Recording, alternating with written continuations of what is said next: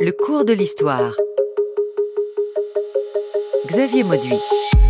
Camarade Lénine face à l'exercice du pouvoir. En octobre 1917, Vladimir Ilitch Ulyanov, désormais appelé Lénine, a 47 ans et déjà une longue existence remplie de combats surtout intellectuels.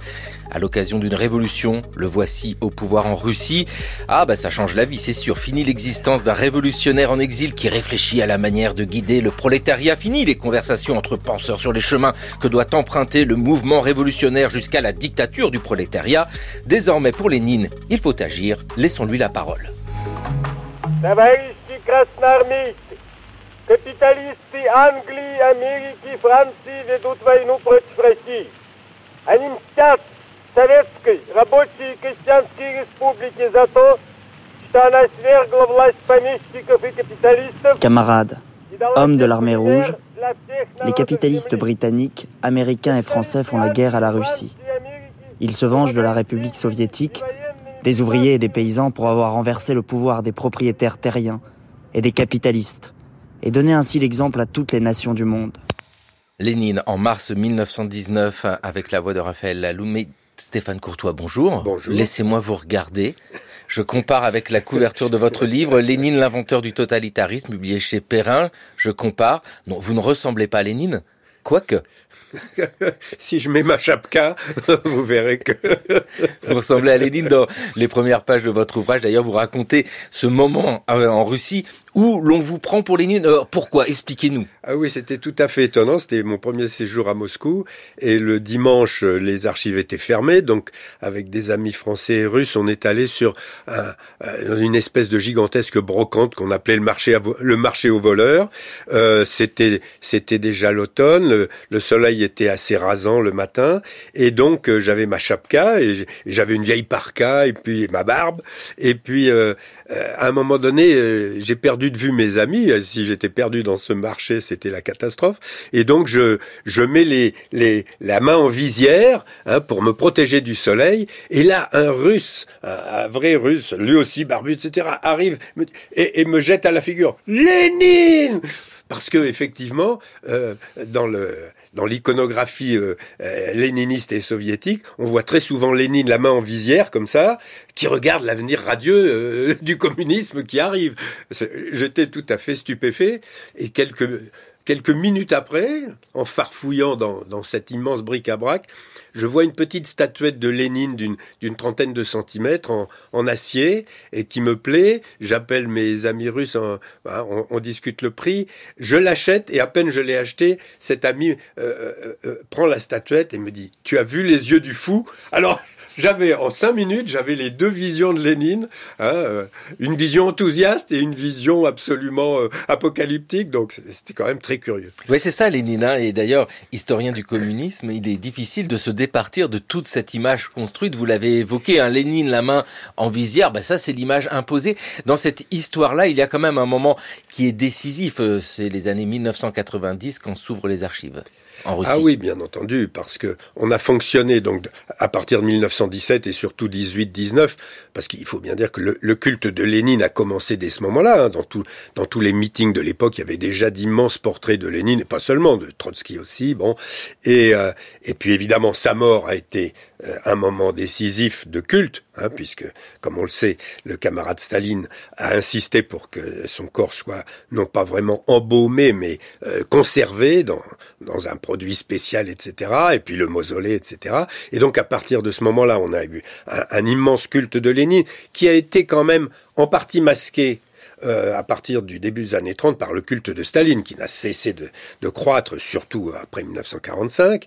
Et puis en 1956, quand Khrouchtchev fait son, son fameux rapport secret, hein, où il, il descend, il n'y a pas d'autre mot, euh, Staline du piédestal, il faut une nouvelle figure légitimante. Et on revient à Lénine. Et alors à ce moment-là on a euh, on a d'abord on enlève les statuts de Staline d'une quantité d'endroits il faut les remplacer par quelque chose. Eh bien, Lénine.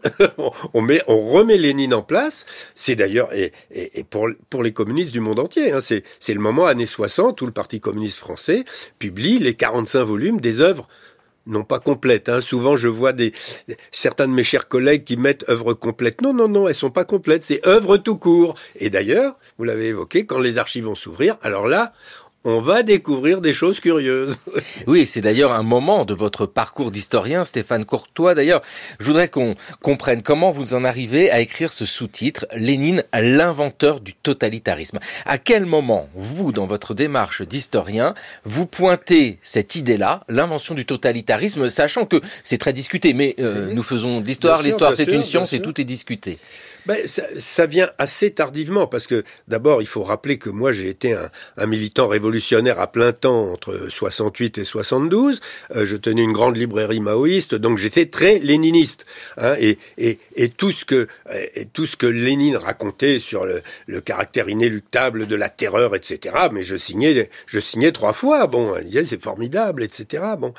Alors ensuite, euh, on, on, j'ai comment j'ai quitté la, la, la politique. Je suis vraiment rentré en histoire, et, c'est seulement tardivement, et surtout, d'une certaine manière, après la publication du livre noir du communisme, que j'ai commencé à, mieux percevoir d'abord cette dimension criminelle qui finalement est fondamentale. S'il n'y a pas la terreur, le régime s'effondre. Et ça n'est pas une terreur ponctuelle, c'est une terreur qui va être constante, et ça n'est pas une terreur euh, minimale, c'est une terreur de masse qui est adoptée comme moyen de gouvernement. Donc ça, ça fait réfléchir. Hein. Et puis alors évidemment, les archives s'ouvrant, on découvre des choses qu'on n'imaginait pas, que, que, que même, beaucoup, même des je voudrais faire une petite anecdote. Pendant qu'on préparait ce livre noir du communisme, nous étions euh, cinq auteurs principaux, on a eu beaucoup de réunions de travail, et puis un jour, euh, Nicolas Verte, qui traitait de la partie sur l'URSS, euh, est arrivé, a dit, bah, je vais vous lire mon premier chapitre. C'était donc ce chapitre sur, euh, sur la période Lénine, 17, 17, 22, et où là, il nous, sort bah, ce qu'on a mis dans le livre noir, c'est-à-dire des télégrammes absolument terribles, etc. Un pendez plus, trouvez des gens plus durs, etc. Faites des exemples. Et je vous assure qu'on s'est révolté. Hein, les quatre autres, euh, un Bartoszek était un ancien communiste, euh, euh Margolin euh, trotskiste, Panet Courtois ex-maoïste, on s'est révolté. On a dit ah non, on, ne peut pas, on peut pas dire ça, on ne peut pas raconter ça. Et là, c'est Verte qui lui s'est fâché. Pourtant, c'est un garçon calme. Il a dit ah non, mais ça maintenant ça suffit. C'est les archives et c'est comme ça et c'est pas autrement. Donc donc c'est pour vous dire que voilà, quand on a fait le livre noir du communisme, avant de le publier, euh, la plupart des co-auteurs étaient encore dans euh, cette espèce de mythologie que, bien sûr, la révolution, la terreur, tout ça, bon, et, mais quand même, Lénine était un honnête homme, et, et jamais, euh, enfin, voyez, bon, tout, toute cette vision euh, un petit peu léni, non pas léniniste, mais lénifiante de Lénine, hein, qui est, euh, donc voilà, et, c'est alors ensuite, c'est toute une réflexion que j'avais déjà amorcée avant sur la question régime autoritaire, régime, régime totalitaire. Ça, je crois que c'est quand même très important de bien comprendre ça. Euh, les régimes autoritaires n'ont rien à voir avec les régimes totalitaires. La définition, enfin, la caractéristique principale du régime totalitaire, c'est un régime révolutionnaire. C'est-à-dire un régime qui non seulement va renverser euh, le pouvoir en place, mais qui en plus a l'intention de renverser la société en place et qui surtout a l'intention de créer l'homme nouveau. Bon, c'est la grande, c'est la grande idée. Hein. Si l'homme n'est pas bon, euh, c'est pas parce que Dieu un jour a, a, inventé le mal et que Satan est arrivé. Non, si l'homme si l'homme se conduit mal, c'est parce que la société est mauvaise. Donc dès qu'on aura fait une bonne société, inévitablement l'homme va l'homme va devenir euh, euh, tout à fait tout à fait parfait. Donc voilà, c'est alors ensuite il y a, y a, des modalités pratiques dans ce type de régime évidemment. Hein, on, peut les rappeler. Euh, le parti unique, euh, qui devient un parti-État, c'est-à-dire qui s'empare de toutes les prérogatives de l'État, la décision politique bien sûr, mais aussi l'administration, tout l'appareil administratif. Hein, et ce parti-État est évidemment mené par un leader charismatique, en l'occurrence Lénine, et euh, il est conduit par une idéologie forte très structurée euh, qui a qui, qui, détient le monopole de la pensée. Hein. Et d'ailleurs, on le verra, Lénine dès 1922 établit ce qu'on appelle le glavlit, c'est-à-dire le système de, euh, de censure préalable, et donc plus rien à partir de ce moment-là ne sera publié en URSS sans être d'abord passé par le bureau de la censure, puis ce sera la même chose pour les films, et presque pour la musique, puisque Shostakovich le pauvre, hein, avec son fameux opéra Lady Macbeth de Mzensk, eh ben, euh, il va avoir des gros problèmes. Hein. Staline, Staline a la mauvaise idée d'aller écouter cet opéra, et le lendemain matin, la Pravda dénonce une musique pornographique, bon, ce qui n'était pas faux, je dois dire.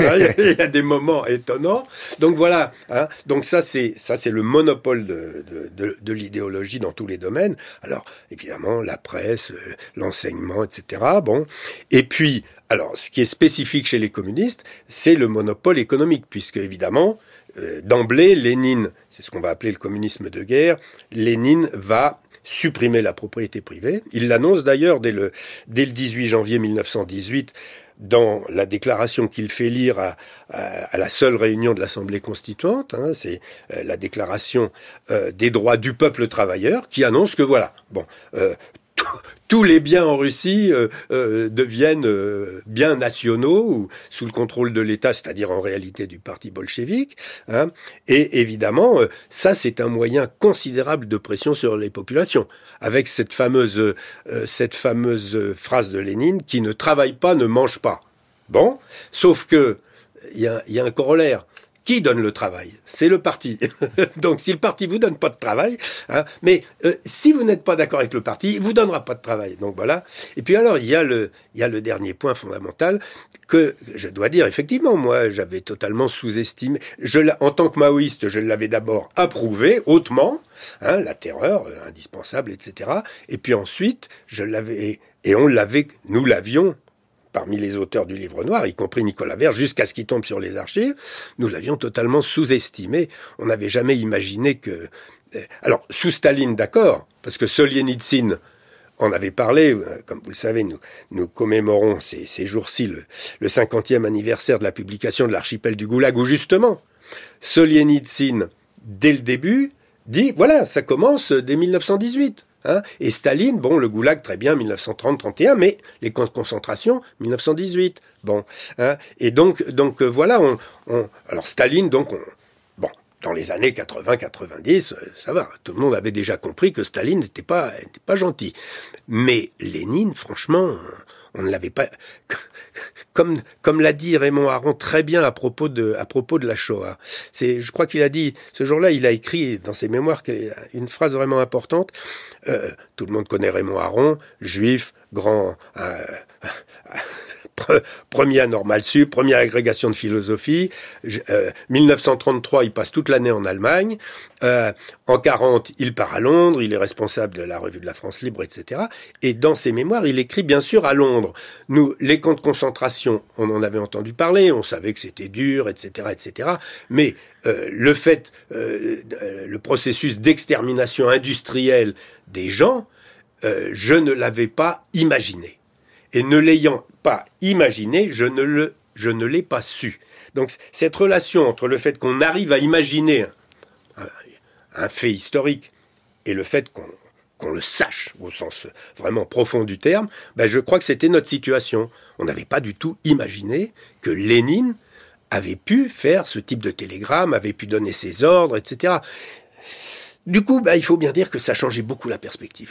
Oui, on comprend bien. Hein. Stéphane Courtois, comment vous en êtes venu à écrire Lénine, l'inventeur du totalitarisme, avec aussi toute une réflexion, mais qu'on peut mener aujourd'hui dans le cours de l'histoire sur France Culture, sur comment Lénine lui-même en arrive à mettre en place ce totalitarisme avec ce mot complexe de totalitarisme d'ailleurs qui est forgé euh, dans ces années-là, hein, au début des années 1920. Ah bah c'est le, mot est forgé en Italie hein, d'abord, d'abord l'adjectif totalitaire puisque c'est un démocrate euh, Amendola qui qui définit la manière dont Mussolini a inventé un système électoral qui lui permet d'avoir à peu près toutes les voix. Donc il dit voilà, c'est un système totalitaire et dès 1925 Mussolini assume et reprend le terme en disant oui, je vais faire un État totalitaire. Et puis à partir du moment où on a l'adjectif, alors évidemment le mot va venir.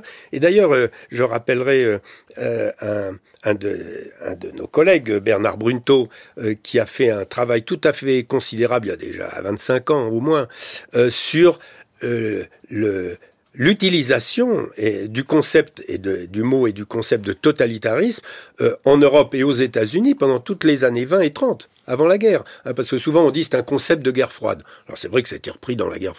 Et puis surtout Anna Arendt avait fait son, fameux livre sur les origines du totalitarisme. Mais il faut voir que surtout dans les années 30, il y a eu une très, une très importante réflexion sur justement ce type de régime. Les, évidemment, les contemporains étaient stupéfaits. Qu'est-ce que c'est que ce type de régime? Comment se fait-il que trois individus euh, illustrement inconnus, parce que quand même, Lénine est un illustre inconnu. Si, si vous faites un radio-trottoir à Paris en 1914, même s'il a habité Paris pendant des années, Lénine, ça vous dit quelque chose euh, euh Non, pas du tout. Bon. Trotsky non plus, Staline non plus. Alors, Trotsky un peu plus, peut-être, parce qu'il était beaucoup plus répandu dans les milieux socialistes, les salons socialistes, etc. Alors que Lénine était, était beaucoup plus concentré sur son petit cercle. Bon, mais c'est la même chose pour Hitler. Alors Hitler, c'est un, c'est un quasi SDF en Autriche, euh, à Vienne, euh, avant 14.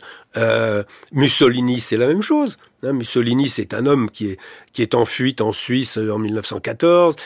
Donc voilà. Hein. Donc, donc évidemment, les contemporains sont stupéfaits de voir des hommes parfaitement inconnus euh, arriver à la tête des plus grands pays. Alors, l'URSS, la, enfin la Russie, le, le, pays le plus étendu du monde, euh, l'Allemagne, le, pays industriel le plus, puissant de l'Europe continentale, euh, donc, donc, voilà, là il y a vraiment il y a des interpellations fondamentales. Avec euh, cette réflexion sur la notion de totalitarisme qui apparaît, vous l'avez dit Stéphane Courtois, souvent plus tard dans le temps de la guerre froide 1951, c'est la publication de l'origine du totalitarisme d'Anna Arendt. On a souvent fait observer que la terreur ne peut régner absolument que sur des hommes qui sont isolés les uns des autres, et qu'en conséquence, l'un des premiers soucis de tout régime tyrannique est de provoquer cet isolement. Dans un régime tyrannique, les contacts politiques entre les hommes sont rompus et les aptitudes humaines pour l'action et le pouvoir sont contrecarrées. Mais ce ne sont pas tous les contacts entre les hommes qui sont brisés. Toute la sphère de la vie privée, avec ses possibilités d'expérience, d'invention et de pensée, est laissée intacte. Tandis que l'isolement intéresse uniquement le domaine politique de la vie, la désolation intéresse la vie humaine dans sa totalité. Le régime totalitaire, comme toutes les tyrannies, ne pourrait certainement pas exister sans détruire le domaine public de la vie, c'est-à-dire sans détruire, en isolant les hommes, leur capacité politique. Mais la domination totalitaire, comme forme de gouvernement, ne se contente pas de l'isolement et détruit également la vie privée. Elle se fonde sur la désolation, sur l'expérience d'absolue non-appartenance au monde, qui est l'une des expériences les plus radicales et les plus désespérés de l'homme. Réflexion d'Anna Arendt sur le totalitarisme lu par Hélène Losser. C'était sur France Culture avec euh, Stéphane Courtois. Cette réflexion, alors là, on est dans les années 1950, mais quand Lénine arrive au pouvoir, on est en octobre 1917, après la Révolution, il ne sait pas lui-même ce qu'est le totalitarisme. La réflexion que l'on peut avoir, c'est comment on en arrive là. Il n'a pas lu Hannah Arendt, il n'a pas eu le mode d'emploi du totalitarisme. Vous, vous faites remonter à quand l'idée que pour que le monde change avec un homme nouveau, cette vision-là, ben faut se plonger dans des écrits de Lénine bien antérieurs. C'est pas en 1917 pour vous que Lénine réfléchit à tout cela. Oui, oui, vous avez tout à fait raison d'insister là-dessus, parce qu'effectivement, nous, on a le point de vue rétrospectif. Bon, bah, très bien, mais Lénine, lui, il est, il est, au, boulot tous les jours, il, essaye de s'emparer du pouvoir puis d'y rester, euh, euh, euh, mais évidemment il n'a aucune idée du type de régime qu'il est en train de construire. Et d'ailleurs, je suis presque certain que si, à partir de fin 1921, début 22, il sombre dans une espèce de, d'apathie, de dépression, de il, il, est très affaibli à différents points de vue. Je pense que c'est aussi parce que il est stupéfait il est stupéfait de ce qui se passe, euh, il ne comprend pas, euh, il ne comprend pas vraiment quel type de régime il a créé, alors que Staline, lui, va parfaitement comprendre quel type de régime a été créé, quel est le logiciel, et, et, comment il faut faire tourner le logiciel. Il va le généraliser, le systématiser, mais jusqu'au moment où un certain Mikhail Gorbatchev, qui n'est pas de la génération stalinienne et qui n'a pas très bien compris quel est le logiciel, va le faire s'écrouler en très peu de temps, tout simplement euh, en, en mettant une goutte de démocratie dans le système il va le faire sauter. En mettant une goutte d'économie de marché dans le système, il va le faire sauter. Ah, donc c'est assez passionnant de, de voir tout ça. Hein. Alors, pour revenir à votre question, incontestablement, Lénine, il a inventé quelque chose, et ça c'est propre à Lénine, je crois que c'est l'invention du parti de révolutionnaires professionnels. Et évidemment, le mot parti est extrêmement ambigu. Euh, parce que dans toute l'Europe et dans le monde, dans tout le monde démocratique de la fin du XIXe siècle et du début du XXe siècle, le mot parti renvoie évidemment à un parti euh, d'un régime parlementaire. Alors que dans l'esprit de Lénine, ça n'a rien à voir. Hein, d'abord, il honnie le parlementarisme, il va le montrer hein, par la dissolution de l'Assemblée constituante dès janvier 1918, mais surtout il crée ce parti de révolutionnaires professionnels euh, qui n'a pas du tout les mêmes objectifs qu'un parti de régime démocratique. Un parti de régime démocratique, il représente des électeurs. Hein, bon, euh, surtout qu'à une époque, bon, les, choses étaient assez claires. Vous aviez euh, des partis bourgeois, des partis ouvriers, des partis catholiques, etc. Le parti de révolutionnaires professionnel, il poursuit ses propres intérêts ses propres intérêts de parti révolutionnaire professionnel, c'est de s'emparer du pouvoir et de s'y maintenir. Hein. Et donc euh, là, on n'est plus du tout dans la même euh, dans la même logique. On ne recherche plus le bien commun, etc. Comme comme c'est assez traditionnel dans, dans une démocratie, on recherche euh, les, intérêts du Parti révolutionnaire professionnel et surtout alors non seulement son maintien au pouvoir, mais l'application de son idéologie, la mise en œuvre de son idéologie. Euh, alors quand cette idéologie est assez floue comme l'idéologie euh, euh, mussolinienne, bon, une espèce de, nationalisme avec toute une mythologie sur l'Empire romain, etc. Bon, ça, ça, ça va pas chercher très loin. Euh, quand c'est euh, Hitler avec son racialisme, dans un premier temps, ça, ça n'est pas très bon, ça, ça conduit à la discrimination des Juifs, etc. Mais bon, euh, à partir de 1940-41, là, c'est tout à fait autre chose, et surtout 42, la solution finale, ça a des conséquences considérables sur sur le plan humain. Mais avec avec Lénine, c'est encore autre chose, puisque son idéologie est une idéologie qu'on va qualifier de classe. Simplement, l'idéologie de classe, ça ne veut rien dire. Euh, n'importe qui peut être désigné comme bourgeois, même le pire des, même le dernier des ouvriers, on peut lui dire, toi, tu, tu penses comme un bourgeois et tu, et tu es un bourgeois en fait. Hein. Donc voilà, et c'est d'ailleurs toute l'ambiguïté du mot prolétariat, hein, dictature du prolétariat. Bah, dans l'esprit de Lénine, le prolétariat, c'est pas la classe ouvrière. Hein et ça n'est pas non plus et encore moins la classe paysanne bien sûr. Euh, le prolétariat, euh, c'est euh, ce sont les masses qui adhèrent au bolchevisme. donc et or le problème c'est que à partir de 1918, il y a énormément de masses en Russie qui n'adhèrent pas du tout au bolchevisme et qui même sont en résistance farouche. Les paysans d'abord, on a d'immenses révoltes paysannes et qui vont être écrasées de manière sauvage et, et ça va d'ailleurs se terminer par une famine 1921-22, hein, une gigantesque famine dans la paysannerie, ce qui est toujours paradoxal puisque les paysans sont censés justement hein, euh, fournir la nourriture, euh, qui va quand même faire euh, au moins 5 millions de morts de faim, hommes, femmes, enfants. Et puis alors, avec toutes les premières caractéristiques de ces grandes famines, le cannibalisme, hein, qui est quand même un marqueur assez particulier de, de l'état d'une société. Bon, quand les parents commencent à manger les enfants parce que c'est plus tendre que les grands-parents, ça pose problème. C'est d'une violence inouïe. Ah, oui, oui. Mm. Donc voilà. Hein, et, et donc, on a ce cet, écrasement de la paysannerie. Or, la paysannerie, c'est quand même 80% de la population. Et puis, euh, là aussi, on a été très surpris par les, documents que nous a sortis Nicolas Verte euh, en 1996-97, euh, la répression de la classe ouvrière, très violente très violente. On fusille des ouvriers par centaines et par centaines, etc. Hein et puis on les, on les lock-out, et puis pour les faire rentrer à l'usine, on les oblige à signer un papier hein, où il est écrit euh, Moi, chien puant et contre-révolutionnaire, je m'engage, etc. » Donc c'est un mépris total de, l'ouvrier. Donc on, finit par se demander « Mais qu'est-ce qu'est-ce qui se passe ?» Bon, et c'est là qu'on comprend que le cœur du logiciel, c'est le Parti de révolutionnaire professionnel. En octobre 1917, Lénine est au pouvoir. C'est vrai qu'il y a cette euh, idée d'une assemblée constituante, vous l'avez dit Stéphane Courtois, très très vite oubliée. Dès lors, que faire de toutes les protestations Télégramme de Lénine. Camarades, le soulèvement Koulak dans vos districts doit être écrasé sans pitié. Les intérêts de la révolution tout entière l'exigent, car partout, la lutte finale avec les Koulaks est désormais engagée. Il faut faire un exemple. Pendre. Et je dis pendre de façon que les gens le voient. Pas moins de 100 Koulaks. Richard, buveur de sang connu. Publier leur nom. S'emparer de tous leurs grains.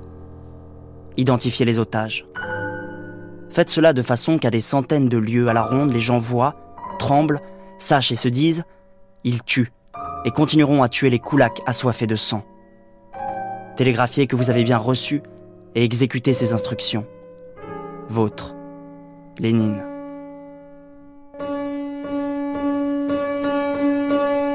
Postscriptum. Trouvez des gens plus durs. Nous étions le 10 août 1918 avec euh, ce télégramme de Lénine. Euh, Stéphane Courtois, mais quelques mois plus tôt, Lénine était encore cet intellectuel révolutionnaire qui vivait dans la clandestinité, mmh. plus ou moins, en mmh. tout cas surveillé par la police secrète des tsars. Et là, il est au pouvoir. Mmh. Et il ne sait pas faire. Enfin, c'est pas quelqu'un qui a déjà eu le pouvoir. Il doit prendre des décisions et il fait des choix radicaux. On l'entend ici avec ce télégramme. Oui, oui c'est tout à fait radical. Mais, et, et d'ailleurs il le dit, le plus important dans cette affaire, c'est saisissez tout le grain.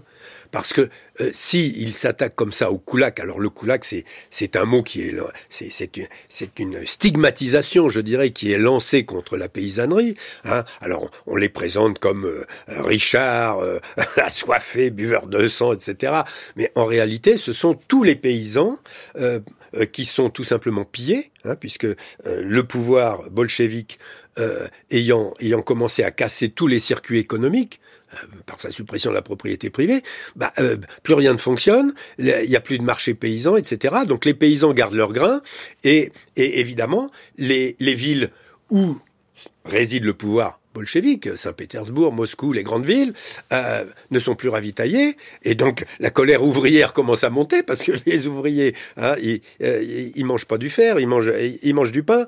Donc, donc voilà. Et, et, dès le mois de mars, hein, euh, Lénine va lancer le mot d'ordre mort au Koulak.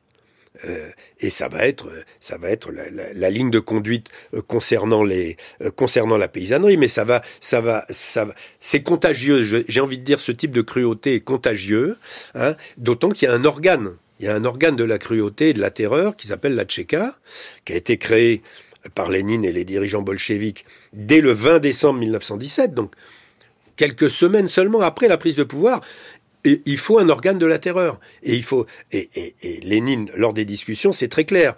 Il nous faut notre Fouquier-Tinville. Bon, alors. Bien et quoi à la Révolution française. Ah bah oui, non, mais il, faut quand même rappeler que tous ces révolutionnaires russes, euh, comme ligne d'horizon, c'est pas la ligne bleue des Vosges, c'est c'est la Révolution française et surtout sa phase la plus radicale, 92-94. Euh, hein, ils se prennent tous euh, il, s'identifie pratiquement à un certain nombre d'acteurs de la Révolution française, Robespierre, Danton, etc., Marat. Euh, bon, donc, euh, donc évidemment, inévitablement, on pense tout de suite, euh, on pense tout de suite au tribunal révolutionnaire, on pense tout de suite au comité de salut public, on, on, pense tout de suite à la guillotine. Bon, et à la terreur, parce que le mot même terreur bien apparaît entendu, et le mot même terreur euh, va arriver, puisque on sait qu'il euh, y avait une proposition faite à la Convention de mettre la terreur à l'ordre du jour. Eh bien, euh, le 5 septembre 1918, un décret va mettre la terreur à l'ordre du jour, et avec des conséquences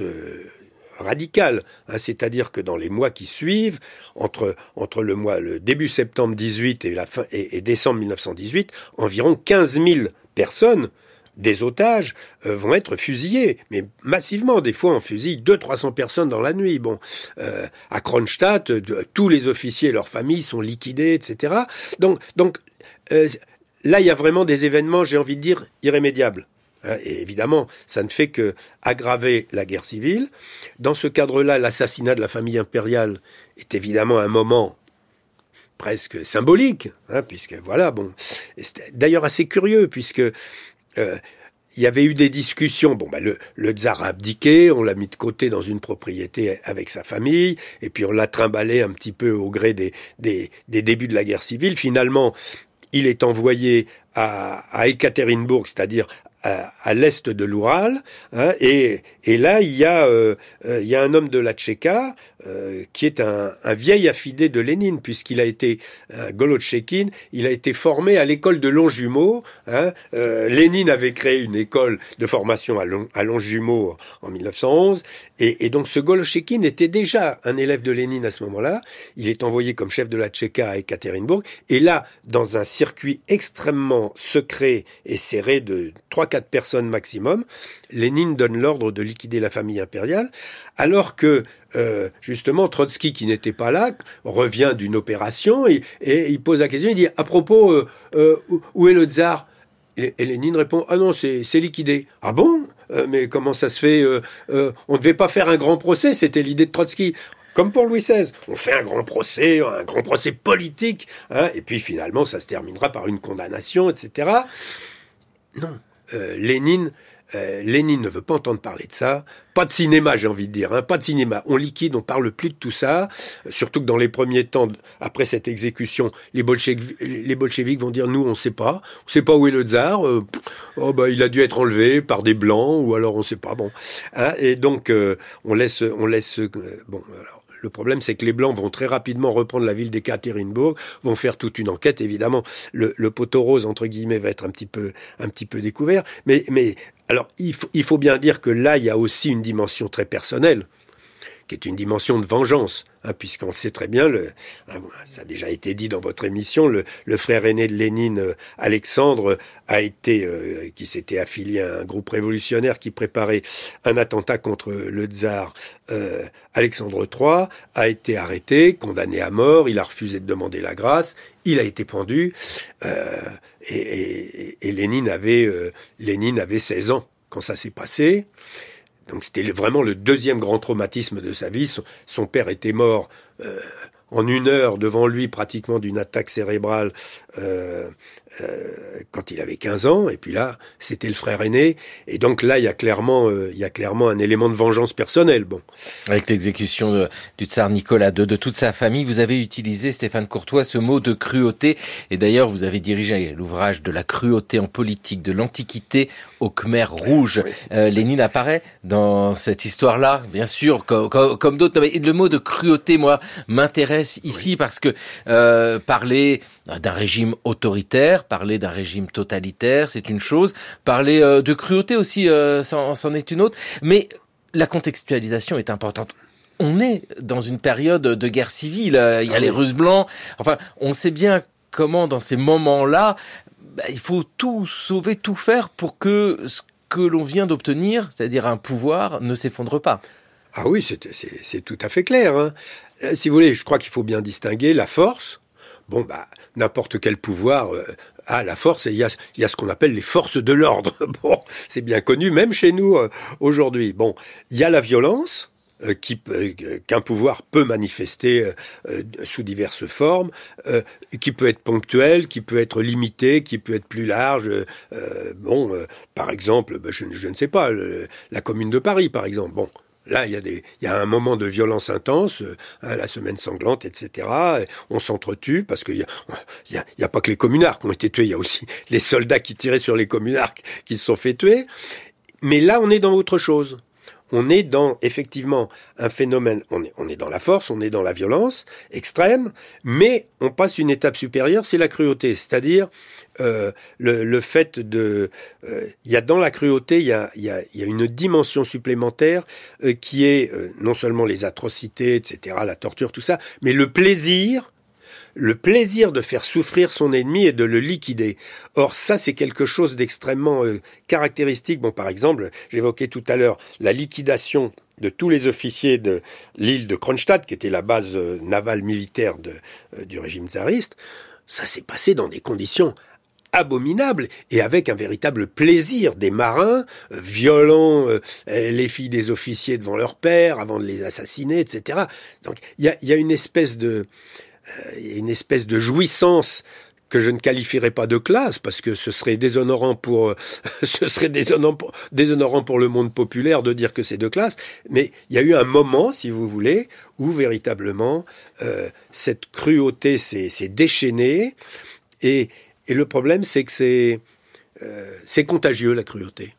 Alors vous l'évoquez il y a les blancs il y a les rouges il y a les verts Hein, parce qu'on a, on a très, alors là aussi, c'est un peu une des grandes découvertes euh, du livre noir du communisme et des archives, c'est que dans la guerre civile, on parlait toujours des blancs et des rouges, etc. Les, les, les, bolcheviks ayant mis en scène toute, toute leur guerre contre les blancs, mais euh, évidemment, ils avaient zappé, si je puis dire, les verts, c'est-à-dire les paysans. Or, une grande partie de la guerre civile, ce sont des grandes révoltes paysannes avec des grandes armées paysannes. Ça va durer pendant des, euh, pendant des années, hein, et, ça reprendra d'ailleurs quand, quand Staline voudra faire la collectivisation des terres en 1929, 30. Hein. donc, donc voilà, il y a euh, euh, ce, phénomène de cruauté de masse. Hein, et, alors, ça, ça, atteint des fois, alors y compris la Tchéka, c'est-à-dire Dzerzhinsky, le chef de la Tchéka. La police on... secrète, on va dire, cette police bah chargée de combattre les contre-révolutionnaires. L'appellation, même moi, j'ai très souvent appelé la Tchéka la police politique. Mais je suis en train de changer d'avis sur ce point, euh, parce que des polices politiques, il y en a y compris dans les démocraties. Euh, on a eu les renseignements généraux, je suis bien placé pour le savoir depuis 1968, bon, hein, mais là c'est autre chose, c'est l'organe de la terreur, c'est-à-dire qu'il faut bien voir que le régime bolchevique, et pratiquement jusqu'à sa fin, va reposer sur trois piliers, le parti bien sûr, l'armée rouge, à partir de mars-avril 1918, qui est une armée de guerre civile, nationale et internationale, et puis l'organe de la terreur la Tchéka qui va s'appeler ensuite GPU, NKVD, KGB. Hein. Et donc, euh, euh, c'est très important. S'il n'y a pas l'organe de la terreur, le régime s'effondre, euh, s'effondre très rapidement. Hein. Donc, or, Dzerzhinsky, il envoie des inspecteurs, euh, euh, en particulier dans le sud de la Russie, euh, loin de Moscou, il, il, voudrait savoir ce qui se passe. Les inspecteurs lui rapportent des choses incroyables. Il dit ah bah oui, euh, à tel endroit, dans, dans, des grandes villes, Astrakhan ou autre, euh, oui bah le, le, le siège de la Tchéka est un immense bordel où on amène les bourgeoises, etc. Tous les tchéquistes sont bourrés de cocaïne. Il faut bien dire qu'ils font un travail difficile. Ah bah oui, c'est sûr que à exterminer des gens toute la journée ou à les torturer, c'est toujours dur. Donc voilà, c'est. Euh, alors ensuite, ça c'est dans la phase de guerre civile. Alors ensuite, bien sûr, le pouvoir va progressivement remettre la main plus précisément sur la sur la Tchéka, hein, transformation en GPU justement. Hein, les tchéquistes les plus euh, les plus déjantés, je dirais, vont être mis de côté. Euh, euh, certains vont être même envoyés dans les camps de concentration déjà aux îles Solovki, etc. Bon, mais il faut bien dire que sous Staline, l'organe de la terreur va être d'une efficacité absolument terrible. Hein. La grande terreur, août 37, euh, octobre 38, euh, plus de 700 000 personnes assassinées d'une balle dans la tête sur des quotas précis. Bon, plus 700 000 autres envoyés au goulag sans droit de correspondance, ce qui veut dire euh, terminé. Bon, donc, donc voilà. Et, là, euh, on a ce, on a cette espèce d'incroyable personnage. Alors, on a Dzerzhinsky. Dzerzhinsky, c'est un, un vieux bolchevique, un, un, un aristocrate polonais pur et dur qui écrit à sa femme je, baigne dans le sang mais c'est comme ça bon c'est la révolution et puis alors après ça, il va être remplacé par des personnages tout à fait différents le, fameux Yezhov Nicolas le, le, chef de la terreur sous Staline euh, qui est un personnage euh, là franchement diabolique bon franchement diabolique et puis ensuite le célèbre Beria. Alors là, bon. Donc voilà. Hein. Oui, mais bon, vous imaginez un régime dont euh, les personnages principaux hein, qui sont sur les grandes affiches de propagande, etc., sont ce type de personnages. Euh, ça donne à réfléchir. Ça donne à réfléchir avec euh, Félix Dzerzhinsky, hein, que vous venez d'évoquer, cette grande figure de la Tchéka. Donc alors, police politique, comme on l'a dit souvent, mais avec oui, toutes oui. les nuances que faut apporter, Stéphane Courtois a lu une lettre de Lénine en mai 1922 à Dzerzhinsky. Sur la question de la déportation des écrivains et des professeurs aidant la contre-révolution. Cela nécessite une préparation plus minutieuse. Sans cela, nous passerons nous-mêmes pour des imbéciles. Confier aux membres du bureau politique la tâche de consacrer deux ou trois heures par semaine pour passer en revue un certain nombre de périodiques et de livres, en vérifiant l'exécution des tâches, en demandant des comptes rendus écrits et en assurant l'envoi à Moscou de toutes les publications non communistes sans délai.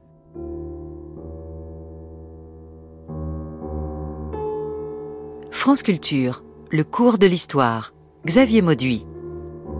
Stéphane Courtois, Lénine au pouvoir. Bien sûr, il y a ces paysans qui ont posé problème, il y a ces ouvriers aussi, euh, les intellectuels. On peut en dire un mot parce que là aussi, ça fait partie de ce que Lénine met en place. Mais faut le rappeler, hein, Lénine arrive au pouvoir en octobre 1917 dès euh, les années allez, 22, il commence à ne plus être en forme et il décède en 1924. C'est un temps assez court comparé à la suite au stalinisme. Euh, la méfiance envers les intellectuels est déjà présente ici. Oui, alors ça c'est un moment, alors vous, venez de l'évoquer, euh, euh, Lénine, il faut, rappeler que Lénine, jusqu'en 1917, c'est un homme qui n'a jamais travaillé pour vivre. Bon, il vit soit de ses rentes, soit des rentrées du parti, etc. Il a toujours fonctionné à sa main, il se lève le matin, il fait ce qu'il veut, il s'organise comme il veut, il a toutes ses petites habitudes, euh, il passe son temps à lire, euh, soit chez lui, soit en bibliothèque, à écrire, etc. C'est sa principale activité. Bon, d'un seul coup, euh, on l'a dit, il se retrouve au pouvoir. Et là, c'est tout à fait autre chose. C'est-à-dire que là, 24 heures sur 24, il est sur le pont, comme on dit. C'est-à-dire, il est obligé en permanence de prendre des décisions, surtout qu'il est le chef. Il est, et, et surtout, le fait qu'il ait pris le pouvoir lui donne euh, une aura incroyable auprès de tous ses camarades. C'est comme pour Hitler ou comme pour Mussolini d'ailleurs. C'est tellement inattendu, c'est tellement extraordinaire que euh, voilà, il est, c'est un prophète quasiment. Donc le voilà obligé de travailler comme un forcené jour et nuit pendant pendant ou quatre ans, et euh, et d'un seul coup, euh, bah, rien ne fonctionne comme il veut. Tout. Alors ça, c'est phénomène classique. On est en pleine euphorie parce que c'est la grande euphorie chez les bolcheviks.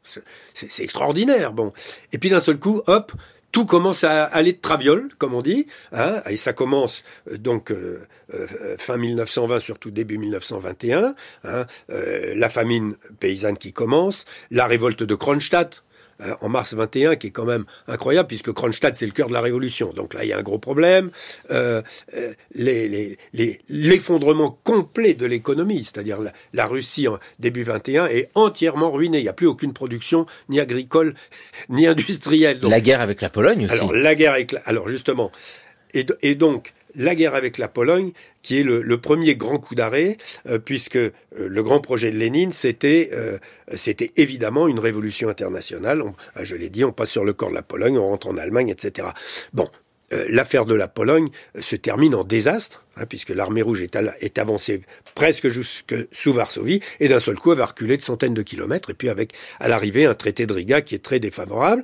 Euh, donc, donc voilà, donc le grand projet stratégique s'effondre, euh, s'est effondré euh, à, à l'automne 1920.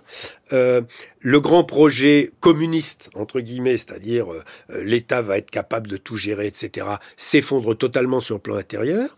Et donc, euh, il, faut, il faut faire des concessions. C'est la NEP, la nouvelle économie politique. Il faut remettre un peu d'économie de marché dans le système, etc. il faut faire des, il faut, il faut passer des, des traités désagréables avec des puissances pourtant aussi faible que la Pologne. Hein, donc voilà. Et, et donc, euh, à, l'automne 1921, on peut dire que déjà Lénine, euh, premièrement, est en burn-out, c'est-à-dire qu'il est totalement épuisé sur le plan nerveux. Parce que là, il a, il a plus de jus. Il le dit d'ailleurs. Hein, il envoie des lettres à Gorky en disant je, ne suis plus capable de rien, je n'ai plus d'énergie. Donc, bon, premièrement, euh, ce, ce burn-out nerveux. Ensuite, un effondrement psychologique, puisque plus rien ne va, tout va de traviole, il faut faire des concessions de tous les côtés avec les impérialistes, avec les paysans, avec etc.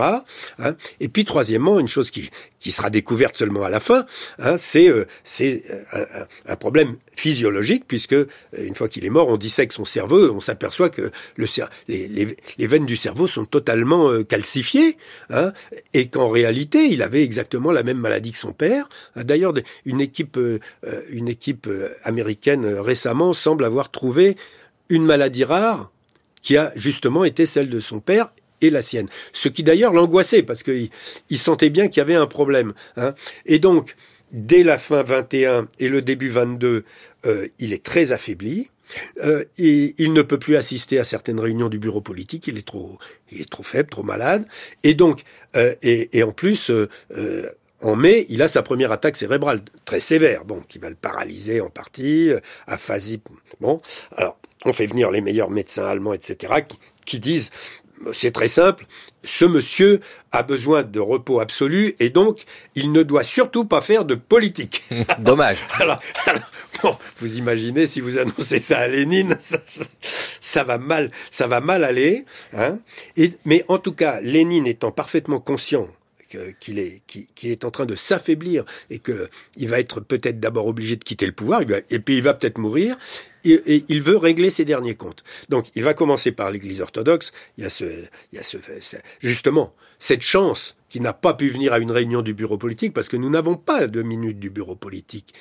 Parce qu'il était présent, donc il parlait. Donc voilà, euh, ben oui. bien entendu. Et là, euh, comme il avait donné des ordres qui n'avaient pas été suivis, euh, il envoie une note explicite de, hein, on est le, on est le, le, le 19 mars euh, 1922, 1922, une note explicite en disant voilà, bon, maintenant il faut liquider l'Église orthodoxe. Ensuite, il passe euh, aux socialistes révolutionnaires. Euh, après son attaque cérébrale, il dit ce sont ses vieux ennemis. Les socialistes révolutionnaires, ce sont des gens qui ont passé des centaines d'années de prison et d'exil, etc. Mais ce sont ses vieux ennemis euh, parce que les socialistes révolutionnaires basaient toute la révolution sur les paysans, alors que pour Lénine, c'était les ouvriers. Et, et donc, euh, il va organiser le premier grand procès truqué. Hein, à l'été 1922. Et à cette occasion, il va d'ailleurs faire rédiger en urgence un code pénal, puisqu'il n'y avait plus de code pénal, ce qui vous donne aussi une idée de l'arbitraire. La Tchéka, elle, elle, elle faisait tout elle arrêtait, elle torturait, elle liquidait. Il n'y avait pas de juge dans tout ça. Bon, hein. euh, donc là, Lénine dit bon, si on fait un procès, euh, il faut qu'il y ait un code pénal. Bon, donc et dans le code pénal, il fait mettre explicitement la terreur. Il, envoie des ordres au, commissaire du peuple à la justice en disant voilà, hein, attention, ne, masquez pas la terreur, mettez la terreur dans le code. Bon. Donc, alors ça va se terminer par des condamnations à mort, un grand scandale international les condamnés seront graciés, bien entendu, le camarade Staline s'occupera de les liquider par la suite, et ensuite ses derniers ennemis, les intellectuels. Parce que, évidemment, Lénine avait la prétention, grâce à son marxisme, de, pouvoir traiter de tous les problèmes. Euh, il a commencé par un grand, un grand volume d'économie sur la Russie qui a fait rire tous les économistes russes. Bon, euh, parce que Lénine prétendait euh, s'y connaître en statistique. Mais bon, hein, vous savez, la statistique, c'est ce qu'en disait Churchill. Je, ne crois aucune statistique, sauf celle que j'ai moi-même truquée. Bon, donc c'est assez clair. Hein, et il faut savoir quand même qu'en Russie, euh, je sais bien que le régime tsariste a toujours été caricaturé, mais il y avait une gigantesque école mathématique de niveau mondial et de statisticiens de niveau mondial. Donc, euh, donc évidemment, ces gens-là, quand ils ont lu le, volume de Lénine sur l'économie russe, ils ont un peu rigolé. Euh, même chose pour la philosophie. Il a, il a il publié cet énorme pavé matérialisme et empiriocriticisme tous les philosophes, euh, tous les philosophes universitaires se sont dit quel est cet objet euh, philosophique non identifié? Bon, euh, donc voilà.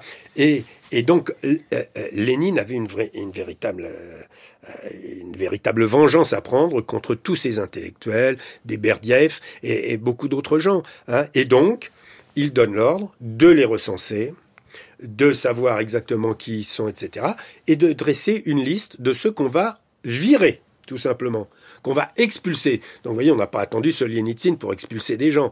Hein. Et donc, euh, à l'automne 1922, il y a 160 grands intellectuels euh, russes, euh, pas seulement des philosophes ou des théologiens, des mathématiciens, des astronomes, etc., hein, des, scientifiques de très haut niveau, qui vont être mis sur deux bateaux. Un beau jour, hein, on, va les, on va les arrêter, bien sûr, on va saisir tous leurs biens et surtout leurs bibliothèques, parce que ça, c'est quand même une vengeance. Voilà un petit, un petit fait de cruauté. Priver un grand intellectuel de sa bibliothèque, hein, et puis on va. Lénine lui-même, hein, signe la liste de ceux qu'ils vont avoir le droit d'emporter. Trois paires de chaussettes, deux caleçons, dix dollars. Enfin, c'est tout à fait incroyable de voir. Là, il y a vraiment un phénomène de cruauté personnelle à l'encontre de ses chers collègues intellectuels. Et puis on va donc euh, leur faire signer un papier, comme quoi si jamais ils remettent les pieds en Russie, sans discussion possible, ils seront immédiatement exécutés. Et puis on les met sur deux bateaux et on les envoie dans la Baltique. Et ils vont, ils vont atterrir dans des ports allemands, euh, des ports allemands très surpris de voir arriver ces deux bateaux. Bon, donc voilà, c'est là aussi un élément de, de, de vengeance personnelle tout à fait étonnant. Et en même temps, euh, de, prise de conscience du danger. Ces 160 intellectuels, ce sont des gens dangereux. Hein, ce sont des gens qui seraient susceptibles, par leur intelligence, leur connaissance, leurs compétences, de contester le régime euh, d'un point de vue euh, pertinent, je dirais. Hein, et, et, donc voilà, on n'en veut pas. Hein, et donc on les, on les expulse. Et c'est, et c'est après ça, après ce travail, si je puis dire, que là, Lénine va vraiment être très très affaibli jusqu'au moment où il va euh, commencer à faire des, euh, des AVC à répétition. Euh, qui vont qui vont le qui vont pratiquement le sortir du jeu euh, dès le du jeu politique dès le mois de décembre 1922. Voilà et puis Lénine qui meurt le 21 janvier 1924. Vous voyez, vous faisiez référence à cet écho révolutionnaire. Bah, ce 21 janvier date de la mort euh, de Louis XVI. Bah, c'est la mort également de Lénine. Stéphane Courtois, dans cette réflexion sur le totalitarisme, voire les totalitarismes, il y a l'image très sombre de Staline. On la connaît bien et l'image de Lénine qui a été longtemps positive vous nous avez clairement expliqué le pourquoi avec euh, ce moment des archives. Hein, et euh, vous l'avez évoqué, en 1997, il y a ce livre noir du communisme avec plusieurs auteurs, dont Jean-Louis Panet. Hein, Jean-Louis Panet qui euh, m'écrit en me disant, moi je m'étais déjà distendu et détaché, ancien maoïste, très peu de temps, mais pas de souci pour publier tous ces écrits de Lénine. Il était déjà hors de l'influence léniniste, d'autant qu'il avait déjà collaboré avec François Furet pour son passé d'une illusion. Quand vous publiez en 1997 le livre noir du communisme, quand vous publiez Lénine, l'inventeur du totalitarisme, c'est chez Perrin, il y a euh, toujours ici, nous le sentons encore, ces tensions, euh, des tensions euh, tout à fait légitimes hein, de discussion entre historiens et historiennes. C'est insérer Lénine dans une histoire beaucoup plus large du totalitarisme. C'est très difficile, hein, sachant que le totalitarisme, et on l'a dit, est une notion complexe à manier. Euh, l'idée ici de souligner l'inventeur du totalitarisme, c'est de je veux pas dire qu'il y a une dialectique historique dans la démarche de Lénine, mais vous lisez Lénine entièrement comme celui qui avait déjà tout en place pour arriver à ce qu'a été ensuite l'URSS. Bah, c'est-à-dire que Bon, parce que quand même, euh, après, après la notion de totalitarisme lance, enfin, relancée par euh, Anna Arendt et puis des, des, des politologues américains, euh, euh, depuis les, justement, depuis que les archives se sont ouvertes à Moscou, etc., et et en Italie, hein, parce qu'il y a Emilio Gentile qui a fait un énorme travail sur le, totalitarisme en Italie et plus en général, euh, on, on, a une vision beaucoup plus historique, je dirais, de cette notion. Hein, et évidemment, on se pose la question, bon, alors on repère bien qu'il y a trois grands régimes totalitaires, même si Arendt considérait par exemple que euh, le régime mussolinien n'était pas totalitaire. Simplement, moi j'ai introduit une nuance, il y a eu des moments de totalitarisme de haute intensité, où la terreur est à son maximum, et des moments de totalitarisme de basse intensité. Bon, bien entendu, sous Brejnev, on n'est plus du tout sous Staline, on est bien d'accord, et même sous Gorbatchev, Néanmoins, les structures du pouvoir et la logique et le logiciel sont les mêmes. Hein. Simplement, les gens sont moins violents, euh, ils tiennent plus compte de la population, etc., etc. Euh, donc voilà, il faut il faut nuancer, bien sûr. Hein, il faut être. Alors là où est le problème, c'est qu'évidemment, euh, si vous dites totalitarisme, vous impliquez une comparaison entre plusieurs régimes, et en particulier entre régime communiste et régime nazi. Et là, il y a beaucoup de gens qui ne supportent pas. Hein, et, et, ça, je le comprends parfaitement. J'ai travaillé pendant de très longues années avec Annick Riegel, qui, euh, euh, qui était rentrée dans la résistance communiste à Grenoble à, à 17 ans. Hein, à 18 ans, euh, en 44, tous ses copains avaient été fusillés. Bon, pour elle, euh, il y avait une charge émotionnelle euh, face au nazisme dans, dans, le, face-à-face communisme-nazisme, il y avait une charge émotionnelle claire et nette. Bon, euh, et, alors, elle était décédée quand nous avons publié le livre noir du communisme, mais bon, euh, j'avais fait, euh, fait une dédicace à son mari, qui était un très bon ami, en lui disant, euh, bon, ce livre, dont je pense qu'Annie aurait été très mécontente. Bon, parce que Annie Kriegel ne supportait pas la notion de totalitarisme, à cause de ça. C'était pourtant une très grande historienne. Donc, vous voyez, il faut, il faut, je comprends très bien les difficultés psychologiques pour beaucoup de gens euh, d'accepter cette notion. Et pourtant, en tant qu'historien, je ne peux pas faire autrement. Voilà, c'est la notion que vous portez, Stéphane Courtois, Lénine, l'inventeur du totalitarisme. Merci beaucoup de nous avoir présenté cette réflexion qui est aussi cette démarche que vous avez personnelle d'historien pour en arriver là hein, et qui est en cours. Parce que l'histoire évolue sans cesse, on le rappelle, c'est une science. Et je rappelle aussi hein, de la cruauté en politique de l'Antiquité au Khmer Rouge. Merci beaucoup Stéphane Courtois. Merci. Il est temps pour nous de retrouver Gérard Noiriel, c'est le pourquoi du comment.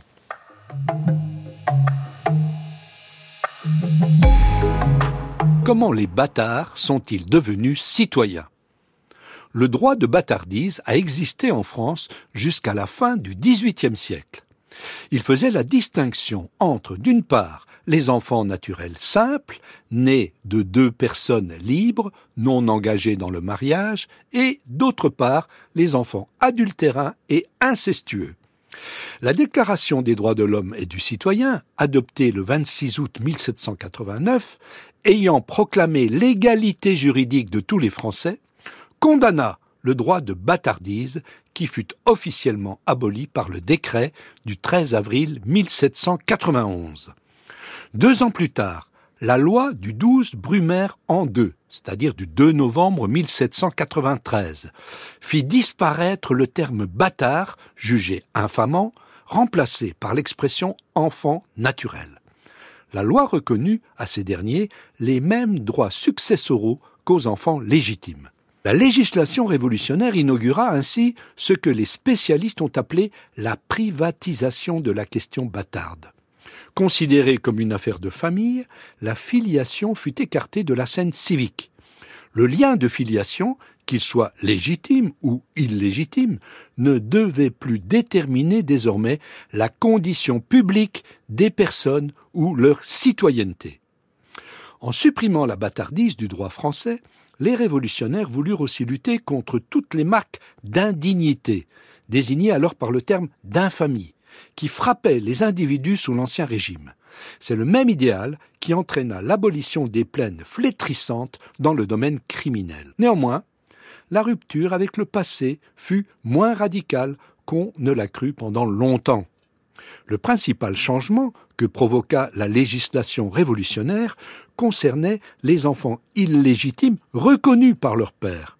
Ils eurent désormais les mêmes droits de succession que les enfants nés dans le mariage. Mais la loi du 2 novembre 1793 ne mit pas totalement fin aux discriminations touchant les enfants non reconnus par leur père. C'est dans cette brèche que s'engouffra la réaction thermidorienne. Sous la pression des frères et sœurs légitimes appartenant à des familles aisées, qui s'estimaient lésées par les droits accordés aux enfants naturels, la loi du 12 Brumaire fut modifiée au détriment de ces derniers. Ce retour en arrière fut justifié par des raisons morales visant à lutter contre le dérèglement des passions amoureuses et sexuelles. Il fallait à nouveau défendre les familles unies et les principes du mariage chrétien contre les séductrices sournoises et les petits imposteurs. C'est pour alimenter ces nouveaux discours sur la défense des mœurs que le terme de bâtard fut réintroduit dans le langage public. Le Code civil, adopté en 1804, entérina ces mesures qui plaçaient l'enfant naturel dans une situation de hors-la-loi. L'un des articles du Code stipulait en effet que les enfants nés d'un commerce incestueux ou adultérin ne pourraient pas être reconnus et qu'en conséquence ils ne pourraient pas hériter. La situation légale de l'enfant naturel s'améliora quelque peu sous la Troisième République sans toutefois remettre en cause les principes fondateurs du Code civil. Il a fallu attendre la loi du 3 janvier 1972 pour que l'enfant naturel obtienne les mêmes droits que l'enfant légitime dans ses rapports avec ses pères et mères. Merci Gérard Noiriel, c'était le cours de l'histoire sur France Culture, une émission réalisée par Thomas Boek, aujourd'hui la technique Élise Le, émission préparée par Jeanne Copé, Jeanne Delecroix, Toscan Viudes, Raphaël Laloum et Maïwen Guiziou. Le cours de l'histoire écouté à podcaster sur franceculture.fr et l'appli Radio France.